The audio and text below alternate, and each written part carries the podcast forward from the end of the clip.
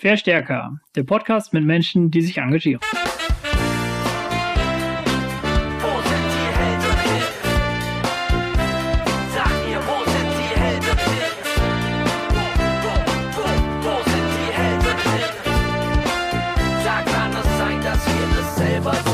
Willkommen zum Verstärker-Podcast. Hier reden wir mit Menschen, die sich engagieren.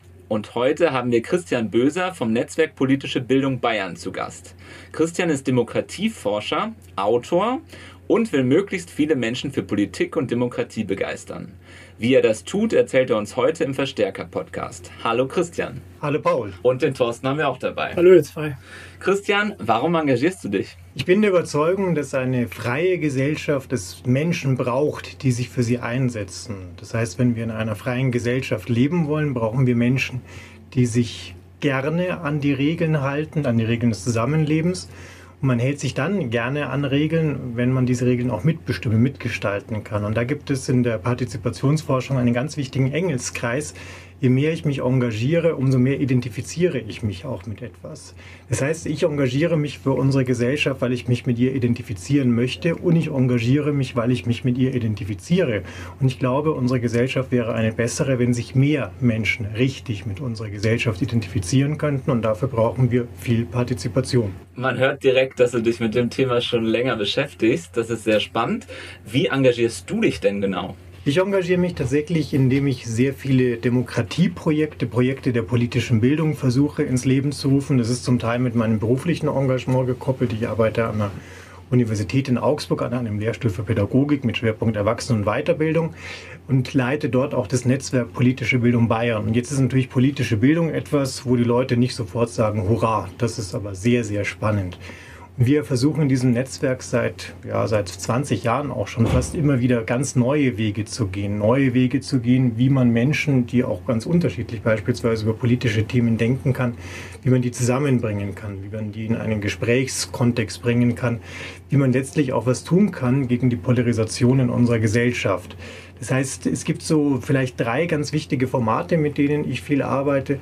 Das eine ist das Projekt ähm, Profil zeigen für eine starke Demokratie. Letztlich ist es ein Argumentationstraining. Vielleicht wäre der Titel sogar noch ein bisschen besser gewesen. Da haben wir uns aber noch nicht durchsetzen können mit unserem Kooperationspartner, nämlich Streitförderer.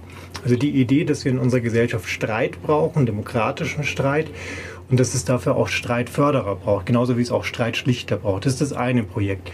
Das zweite Projekt ist das Projekt Dorfgespräch, also was ich mit einem Kollegen aus dem Landkreis Rosenheim entwickelt habe, wo es tatsächlich um die Idee ging, wie kriegen wir Menschen in einem Dorf, in dem wir ja auch eine große Bandbreite, eine große Heterogenität haben, wie bringen wir die an einen Tisch, wie bringen wir die in Dialog.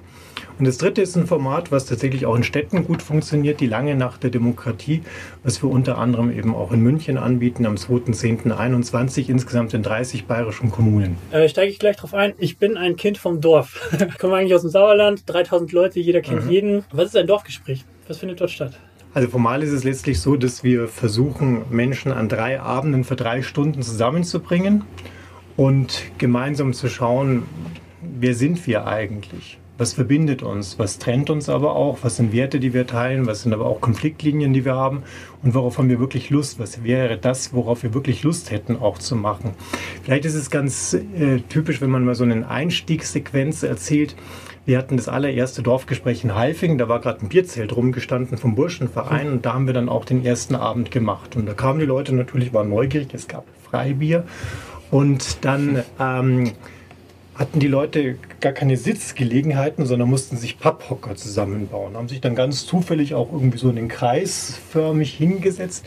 Und wir haben dann um das Weißbierkarussell ein Speeddating gemacht, haben die Leute so in Kontakt zueinander gebracht, zufällig, war für viele sehr herausfordernd. Paar sind auch gleich geflüchtet, aber die meisten fanden es sehr spannend, auf einmal jetzt hier in einem ja, gezwungen, ungezwungenen Ambiente in Kontakt zu kommen. Und dann gab es so eine wirklich für viele Aha-Übung. Wir haben dann aus so ein paar Pappkartons in der Mitte einen Turm gebaut und gesagt, so, das ist das Dorfzentrum.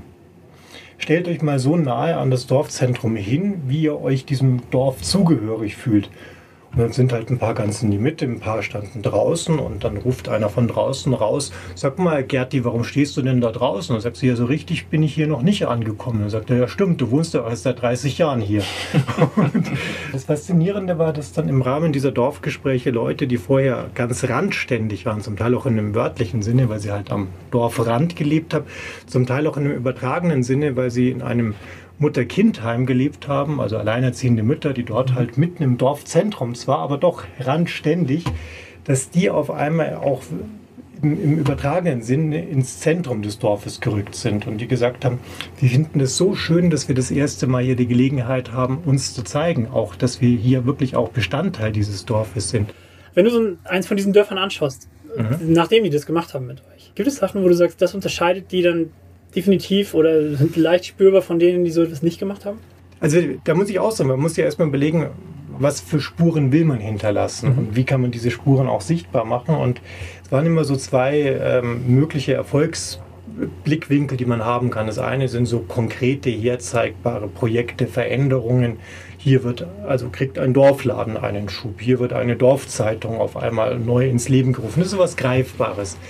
Aber was uns tatsächlich sehr wichtig war und was eben dann auch nachhaltige Wirkung zeigt, ist, dass wir neue Kontakte hergestellt haben, alte Kontakte vertieft haben, alte Gräben auch ein Stück weit überwunden haben. Und das ist etwas, was ähm, sehr viel später vielleicht auch erst so greifbare Früchte trägt. Ja? Aber die Art und Weise, wie man miteinander hier in, in Kontakt gekommen ist, ist auf einmal eine Erfahrung, die geht nicht mehr weg. Ja, auf einmal zu erleben, ach, die von dieser, die sich da für die Flüchtlinge engagiert, die ist so. Hm. Ja, und sie sieht, ach so, derjenige, der hier mal etwas skeptisch über Flüchtlinge sich geäußert hat, der ist so.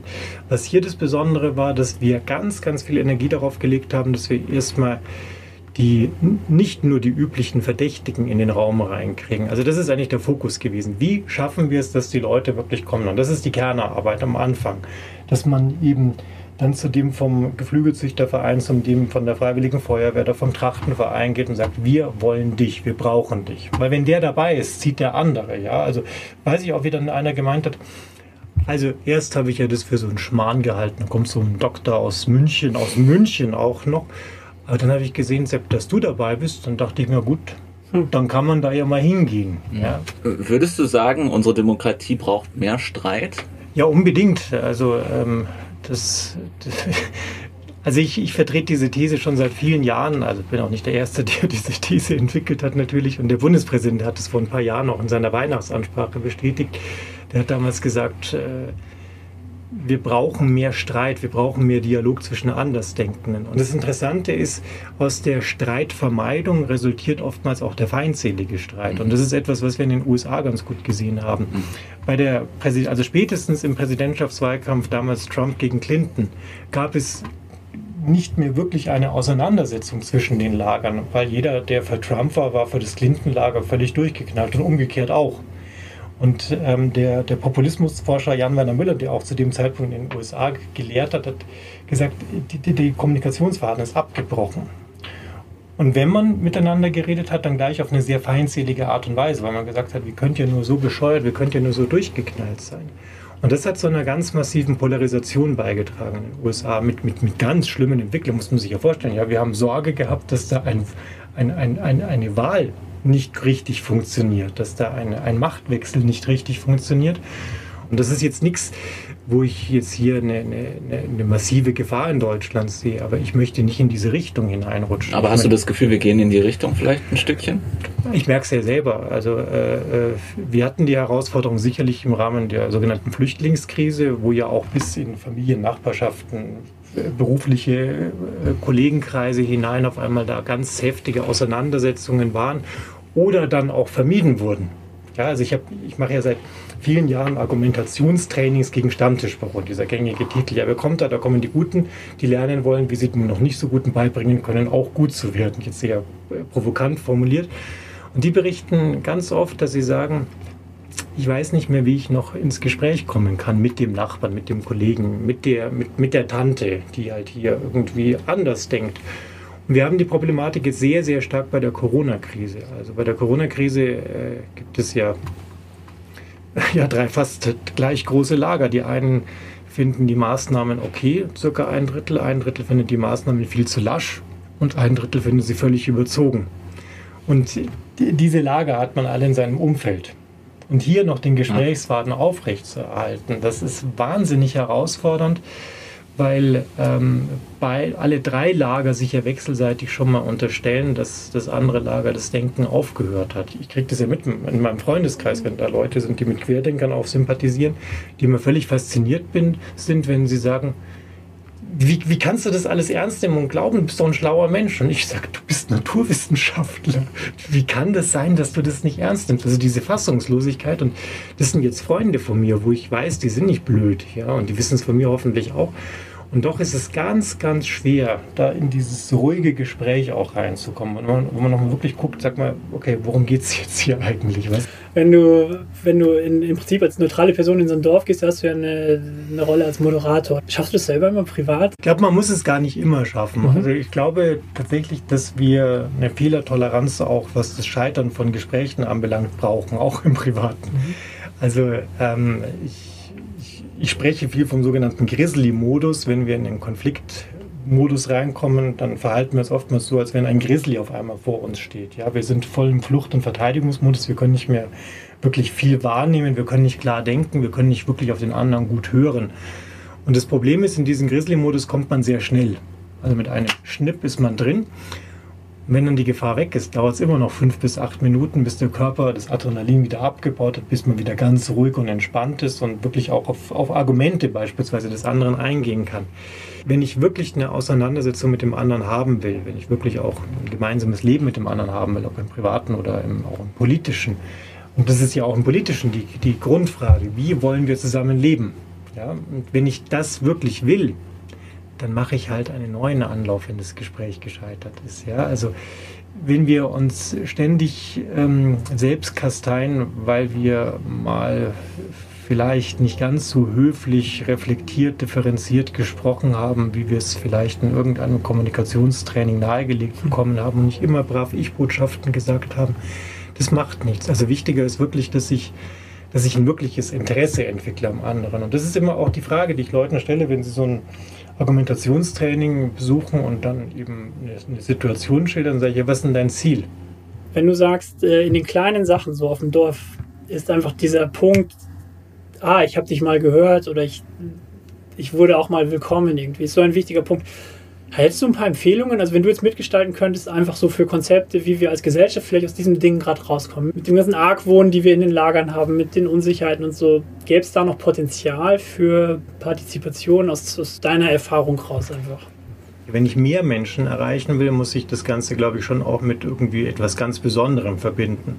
Und das ist jetzt dann eben die Geschichte mit dieser langen Nacht der Demokratie, die ich auch schon erwähnt hatte.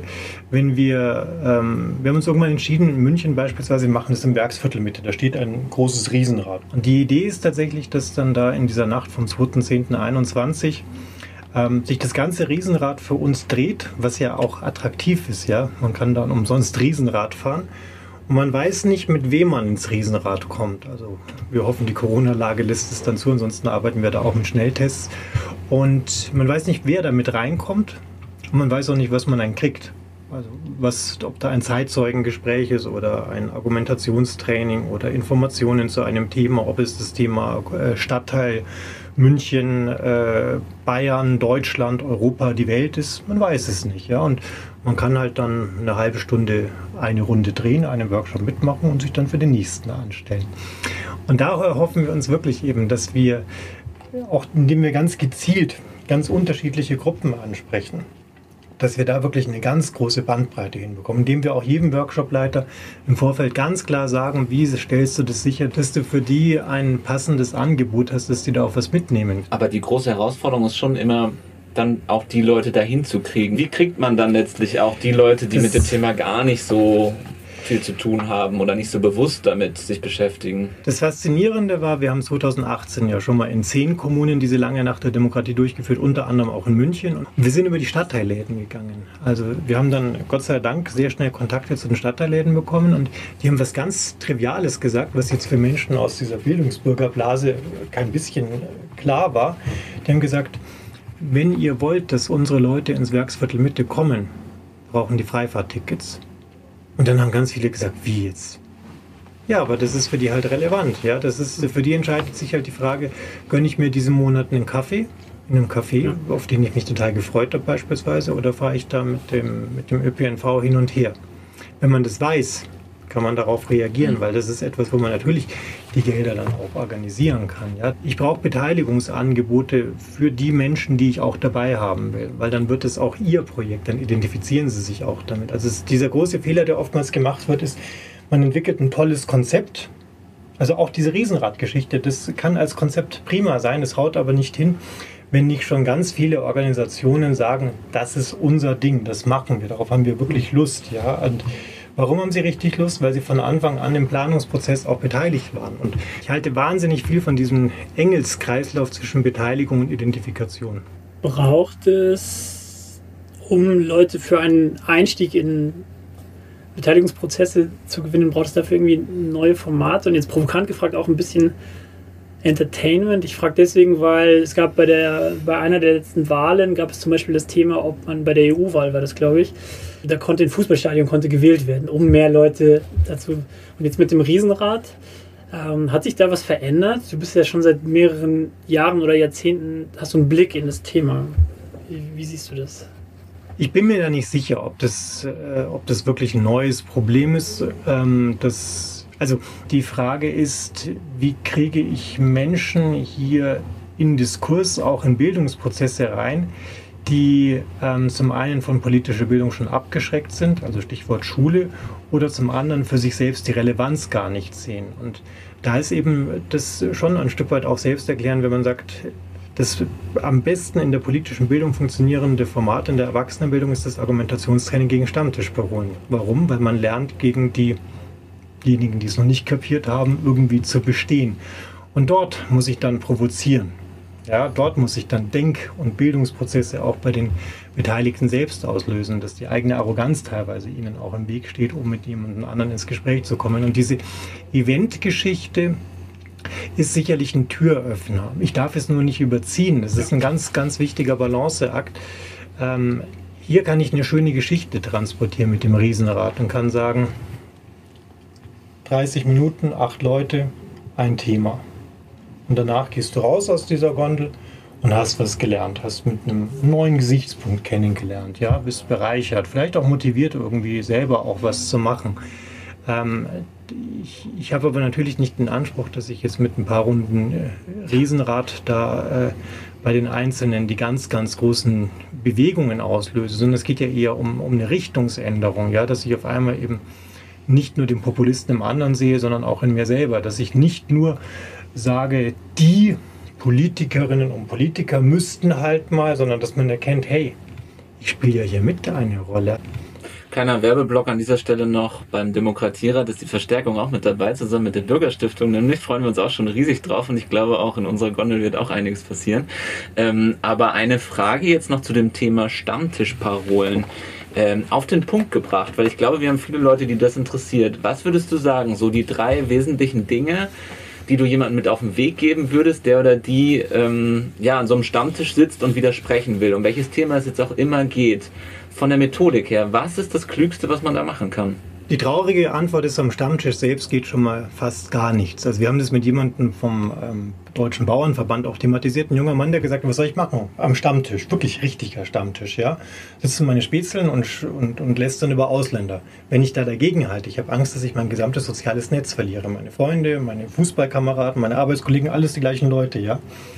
Und die Lösung ist vielleicht tatsächlich, einmal die roten Linien schützen, auch in diesem öffentlichen Rahmen am Stammtisch. Aber wichtiger ist es wahrscheinlich tatsächlich das Vier-Augen-Gespräch, vielleicht mit dem besten Freund zu suchen und sagen, du, was läuft hier denn tatsächlich? Und mich dann auch zum einen eine gute Balance zu finden zwischen ich zeige mich, aber ich interessiere mich auch, was der andere sieht. Der ist jetzt nicht nur Stammtisch, sondern das kann ja überall in der Mensa, am Kaffeetisch passieren, dass wir oftmals von einer Parole, übrigens auch schon von einem geteilten Fake News Post, auf die moralische Gesittetheit oder auf, die, auf das intellektuelle Niveau unseres Gegenübers schließen und nicht gut schließen.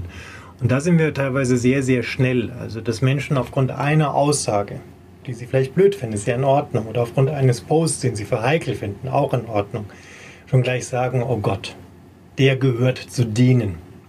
Mit dem ist ja eigentlich, der gehört zu diesem, zu diesem völlig selbstgerechten, arroganten, die keine Ahnung haben, die nicht mehr erreichbar sind. Und dann gehe ich ja schon mit so einer kämpferischen Haltung auch rein ins Gespräch. Das heißt, wichtiger als die richtige Technik ist das wirkliche Interesse. Ich will wirklich für meine Werte einstehen, aber ich gestehe das dem anderen auch zu. Ja, ich will wirklich meine Position vertreten, aber ich gestehe auch dem anderen zu, dass er seine Position vertritt. Und ich lasse mich ein kleines bisschen auch ein, wirklich ein, auf das, was er sagt und bin auch bereit, ein kleines bisschen einen Zweifel zuzulassen, ob ich nicht vielleicht doch, tja, mich an der einen oder anderen Stelle täuschen könnte. Ich würde gerne ein Stichwort aufnehmen. Du hast eben über die Verdrossenheit gesprochen. Und es gibt ja in der Öffentlichkeit oft den Vorwurf, so gerade jetzt die, die jüngeren Generationen, zähle ich uns jetzt so in der Kippe irgendwie 40 drunter, wären Politikverdrossen. Und ähm, da würde mich mal interessieren, du bist Demokratieforscher, das heißt, du kriegst auch viel, viele nächste Generationen wahrscheinlich mit. Wie ist denn dein Eindruck dazu? Teilst du diese Meinung? Also die, die, die Shell-Jugendstudie ist ja so ein Indikator und die fragen ja alle paar Jahre, interessierst du dich für Politik? Und da gibt es immer mal wieder auch ein bisschen positivere Ausschläge nach oben. Die, die Frage ist aber, wie es einer der Shell-Jugendstudienautoren auch mal selbstkritisch genannt hat, an Schlichtheit nicht zu überbieten. Also was heißt das, man interessiert sich für Politik oder nicht für Politik? Also viele jüngere Menschen, die sich für Tierschutz oder für Umwelt engagieren, verbinden das nicht mit politischem Engagement, weil Politik ist für, die, für sie das, was im Landtag oder Bundestag passiert. Wir haben für mich völlig überraschend tatsächlich mit, mit Fridays for Future eine neue politische Bewegung, mit der ich wirklich nicht gerechnet habe, die mich wirklich überrascht hat. Also das war, war für mich gar nicht absehbar, dass das auch so kommen wird. Und auf einmal ist da ganz viel auch gewesen tatsächlich. Das grundsätzlichere Problem ist aber schon eins, und das haben wir seit ein paar Jahrzehnten auch schon, dass so diese Distanz gegenüber der traditionellen Politik, also gerade auch gegenüber der Parteienpolitik, dass das massiv zugenommen hat. Und wir haben also seit, seit 1990 fast eine Halbierung der deutschen Parteimitglieder. Aber diese Parteiendistanz und auch tatsächlich viele Fehlverständnisse, wie Politik zu funktionieren hat, das ist schon etwas, wo ich sage, da muss man sein, sein Augenmerk drauflegen. Diese, diese ganz spannende Frage ist für mich, ähm, was stellst du dir hier auch vor? Also wir haben eine Übung beispielsweise in unserem Programm, die heißt, brauchen wir eigentlich Parteien? Und das ist so witzig, weil wir nur ganz wenige Fragen stellen. Was verbinde ich mit Parteien? Positive, negative Assoziationen. Das Gute an Parteien ist, ähm, was ich in Parteien gerne geändert haben würde. Und dann am Ende brauchen wir eigentlich Parteien. Und alleine diese, diese kurzen Reflexionsfragen führen zu einem, ja, da muss ich echt doch nochmal meine Grundposition revidieren. Also wir sind sehr schnell, auch hier wieder, die Verantwortung den Politikern, den Parteien, den Lobbys, wie auch immer, zuzuschustern und unsere eigene Verantwortung als Bürgerinnen und Bürger auch zu vergessen. Damit schließt sich so ein bisschen der Kreis und wir sind wieder beim Anfangsthema Engagement angekommen. Ähm, und die Frage, die wir gerne immer stellen, ist, was würdest du Menschen empfehlen, vielleicht jetzt auch explizit jungen Menschen, die sich für unsere Gesellschaft engagieren möchten, aber nicht so genau wissen, hm, Parteien, ja, irgendwie uncool, irgendwie altbacken, ich denke an Olaf Scholz, weiß ich jetzt nicht.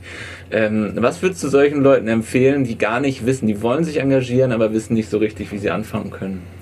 Ich habe das Problem ja ganz real. Ich habe an der Uni ein Wahlpflichtfach, welches ich leite. Das heißt Bildung für zivilgesellschaftliches Engagement. Klingt ein bisschen Droge, aber letztlich ist die Idee, dass sich Studierende über ein Studienjahr, über zwei Semester 300 Stunden ehrenamtlich engagieren. Und ich sage ihnen immer, sie können machen, was sie wollen. 300 Stunden. Sie können wirklich machen, was sie wollen. An so vielen Einrichtungen, Orten, wie sie es wünschen.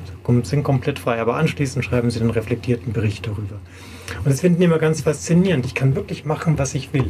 Und die müssen darüber auch eine Präsentation halten. Und das sind die Highlights, weil sie dort dann wirklich auf einmal etwas berichten, wo sie sagen, das ist meins, das ist wirklich wichtig, das ist meine Geschichte.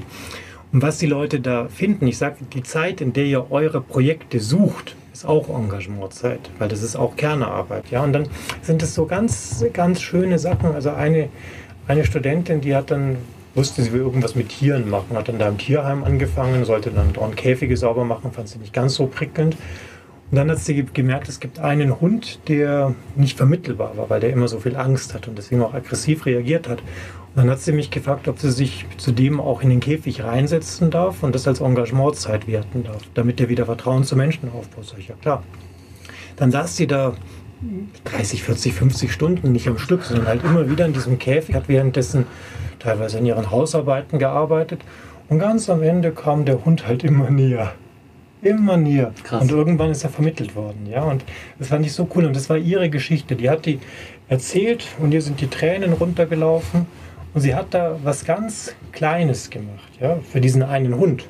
Ja, und doch so auf einmal gemerkt, wenn ich meine Sache finde, dann kann ich so was ganz, ganz Großes auch bewirken, auch für mich, ja. Und das fand ich wirklich was ganz, ganz Bezauberndes. Cool. Ich würde gerne anschließen, ähm, du machst das ja jetzt mit deinen Studentinnen in, in der Uni. Das heißt, es ist jetzt schon eine sehr ausgesuchte Gruppe.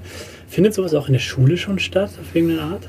In der Schule gibt es tatsächlich auch ähm, einen Ansatz, der nennt sich Service Learning. Das ist letztlich auch der Ansatz, mit dem wir ein Stück weit arbeiten, wo die Recherche vor Ort, also um das Schulgebäude herum, wo könnte man sich engagieren, wo ist hier Bedarf, was könnte man machen, dann in den Lehrplan integriert wird, das Engagement dann der Schülerinnen und Schüler auch begleitet wird und letztlich auch Reflexionsprozesse natürlich angeleitet und unterstützt werden. Also das ist eben dieses Schöne, wenn man merkt, wie, wie Schülerinnen und Schüler oder in meinem Fall Studierende auf einmal mit anderen Augen durch die Welt gehen. Eine meiner letzten Fragen jetzt. Ich gehe davon aus, du hast irgendwann selber auch studiert. War das damals schon Thema, was du jetzt machst? Also ich habe mich schon als Schüler tatsächlich sehr für Politik interessiert, ähm, auch für den letztlich groß gesprochenen Zusammenhalt unserer Gesellschaft und fand es eher irritierend, dass es für viele kein Thema ist. Und deswegen fand ich sehr schnell das Thema politische Bildung auch sehr spannend und auch so dieser Diskurs zwischen Andersdenkenden. Und also es, es war tatsächlich schon so, dass ich in meiner Schulzeit oder später im Zivildienst da sehr, sehr viel immer schon auch gemacht habe.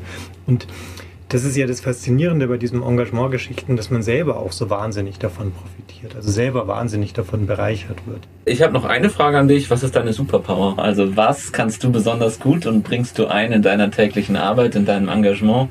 Ist eine Frage auch, die wir allen stellen, die in den Podcast hier kommen. Was würdest du sagen, Christian, ist deine Superpower? Das ist eine sehr coole Frage, weil ich mache das oftmals mit meinen Studierenden, wenn wir mit biografischen Methoden arbeiten, sage ich, jetzt kommen wir mal zu dem peinlichsten Thema, das es gibt, und das sind die eigenen Stärken. Und meine Superpower ist tatsächlich, dass ich anderen Menschen über die Art, wie ich erzähle, ähm, ja, Lust auf etwas machen kann, dass ich Lust auf Zuhören machen kann, Lust auf Veränderung machen kann, Lust auf Nachdenken machen kann. Und für mich ist tatsächlich jeder Vortrag auch eine Interaktion. Und wenn ich dann merke bei einem Vortrag oder auch bei einem Workshop, da passiert was, da passiert was in den Gesichtern, ähm, dann ist es absolut großartig. Und das ist etwas, was nicht immer gleichermaßen gelingt, aber was mir oftmals gelingt, dass ich wirklich das Gefühl habe, da passiert jetzt was zwischen mir und den Menschen, in den Menschen und auch wieder in mir. Und ähm, das sehe ich tatsächlich auch als eine, ein, ein Stück weit eine Gabe auch an. Ja, und bin ich wahnsinnig dankbar dafür und bin, bin wirklich jeden Tag unendlich dankbar, dass ich das zu meinem Beruf auch machen konnte. Du hast erzählt, ihr macht verschiedenste Projekte. Und meine letzte Frage eigentlich wäre, sind es Projekte, die von euch selber konzipiert, skizziert werden? Oder gibt es auch die Möglichkeit, wenn jetzt HörerInnen dabei sind, die sagen, boah, das ist spannend, ich hätte mal Lust, mich auszutauschen. Also kann man auch mit Projektideen mal zu euch kommen? Immer, jederzeit. Also einfach meinen Namen googeln, Mhm. Christian Böser, Netzwerk Politische Bildung Bayern, dann kommt man irgendwie irgendwann auf die Uni-Adresse, mich anmailen. Also wir, wir greifen natürlich immer wieder auch Ideen auf, die, die so in der Luft liegen. Also so dieses Thema Dorf, das war irgendwann in der Luft. Und dann äh, reagieren wir halt auch auf irgendwelche Ausschreibungen von Bundeszentrale oder Landeszentralen und sagen, wir hätten da mal eine Idee, wollen wir das mal nicht ausprobieren. Also da herzliche Einladung, wirklich auch in Kontakt zu kommen. Das ist auch die Idee von diesem Netzwerk Politische Bildung Bayern, dass letztlich alle, die sich irgendwie dafür interessieren, sich da auch inspirieren lassen können oder auch Inspiration einfließen lassen können. Dankeschön. Paul, Super, wir dir. packen deine Website beziehungsweise die vom Netzwerk Politische Bayern in die Show Notes und sagen jetzt nochmal 2. Oktober, da dreht sich ein großes Rad im Münchner Werksviertel und ähm, da sind sehr viele Leute willkommen, auch alle Hörerinnen und Hörer unseres Podcasts. Dann freuen wir uns sehr, dass du da warst. Vielen Dank, Christian. Sehr gerne, danke für die Einladung. Ja, und dann wünschen wir dir einen schönen Tag und an alle, die zuhören, euch auch. Tschüss.